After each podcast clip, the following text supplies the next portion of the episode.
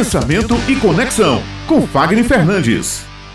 Agora sim, chegou a hora da coluna Pensamento e Conexão. O consultor Fagner Fernandes já está aqui conosco na bancada, inclusive com equipamentos aí sofisticados, é? novos, é, para transmitir ao vivo para os seus seguidores. Também aqui as, as informações, né, todas as dicas que ele traz aqui para a gente a cada semana e responder a hoje duas perguntas, pois viu, é. Beth? Amiga, eu pensei que era um equipamento assim da NASA, algo bem fantástico, mas só Fagner Fernandes Fernandes. Ô, Fagner, passadas as eleições, né, 2022, segredos por trás das eleições também, e o que fazer para não cair no ostracismo quem não conseguiu se eleger. Eu sei que você vai contar tudo isso um pouquinho para nós. Bom dia.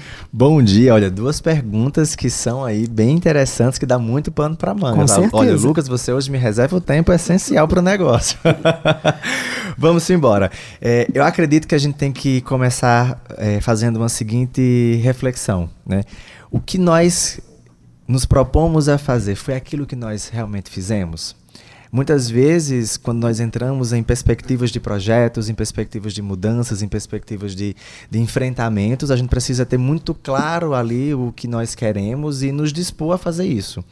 Dentro do processo eleitoral, uma das características que as pessoas não percebem por trás é a estratégia. A gente se envolve muito com a emoção, que é natural, é uma propositura da comunicação e do marketing político, para que as pessoas possam realmente se envolver. E em paralelo a gente pode aprender também no nosso dia a dia, nesse movimento digital. A política ela está aí como uma ferramenta para ensinar também, não apenas para nos conduzir para um processo eleitoreiro. Então, o que é que nos motivou a estar por trás da estratégia como um todo? Uma das coisas que mais os empreendedores têm falado é sobre marca, sobre o branding, né? E a política trouxe essa ideia da marca com propósito, em que os candidatos precisaram na sua, no seu grande volume, naquele oceano repleto de tubarão, alguém precisava sobreviver. E sobreviveria aquele que conseguisse chamar a atenção do seu público pela maior quantidade de tempo e de forma que eles entendessem aquele propósito. Então, as marcas elas trouxeram essa releitura, tanto a nível presidencial como a nível estadual em todo o Brasil trouxeram essa releitura, para que houvesse agora a descrença de que política não resolve, para ter a crença de que nós precisamos estar junto da política.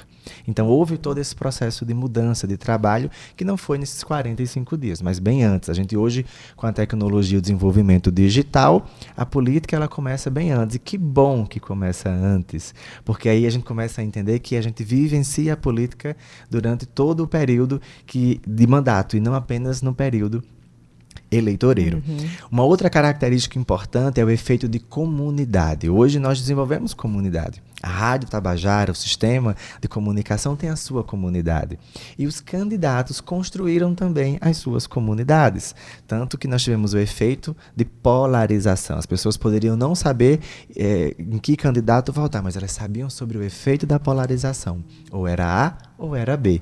E dentro do nosso mercado econômico, a gente também busca polarizar. É, trazer a influência da nossa marca para que nós causemos algum desconforto para alguns e causemos extremo, extremo é, conforto para outros. As marcas elas têm essa intenção e aí nós saímos da competição de preço e entramos por valor. Entendem como a política ela está junta e por isso que ela nos envolve? Ela envolve da pessoa menos esclarecida ao grande empresário. Uhum. Um outro ponto foi que foi muito bem trabalhado foi o tom de voz. No marketing a gente conhece, né, quando estuda na publicidade, o tom de voz da marca. E nós temos essa característica do tom de voz associada ao perfil comunicativo de cada candidato. E isso é um estudo que é feito para entender como aquele candidato ele vai falar, ou seja, como vai ser desenvolvida a narrativa. E aí abre-se abre um parêntese sobre o poder da narrativa. Foi muito claro que a narrativa ela tem grande poder e grande influência sobre, a, sobre todo o percurso do contexto. Uma narrativa forte, uma narrativa bem produzida, uma narrativa emocionalmente impactante, ela consegue alterar a percepção de contexto, não de realidade, mas ela cria realidades paralelas. E nós observamos o poder da narrativa sendo muito bem utilizada nesse período.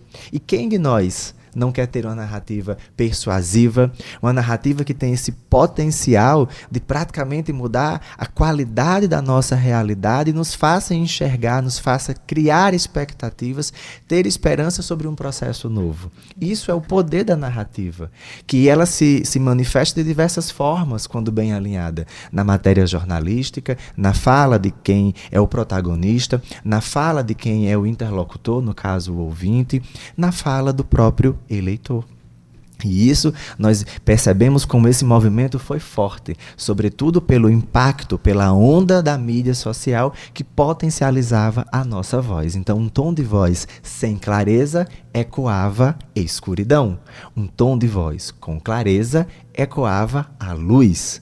Então, usando essa, essa antítese né, de escuridão, de sombra e luz, de, de caminhos a serem traçados, a narrativa foi quem mais operacionalizou o sucesso e o fracasso durante esse percurso de 2022. Uhum. Então, muito mais do que considerar regionalismos, nós precisamos considerar o que foi feito, o que foi falado, o que foi pensado em função do que já foi feito lá atrás e em função do que se quer a partir daqui para frente. Então, observem que entender sobre a caixa preta das eleições de 2022 não é enxergar quem ganhou ou quem perdeu, mas o que foi feito, a narrativa utilizada que fez um perder e o outro ganhar. Uhum. E isso em todos os níveis, em todas as esferas, porque nós precisamos aprender a trazer esse movimento para o nosso dia a dia. E aí entra a pergunta: o que fazer após as eleições de 2022? Você que perdeu, você que ganhou, você que lutou, você que criou expectativas, você que depositou energia e agora precisa confiar em uma nova perspectiva, a de quem venceu. Nós precisamos reestabelecer as nossas metas. Por mais que você se sinta cansado pela, pela forma demasiada que nós vivenciamos essa reta final, mas nós precisamos ter novas metas, entender qual é o nosso percurso a partir de agora. Nós estamos nos preparando para o final de ano e, consequentemente, também para o ano novo.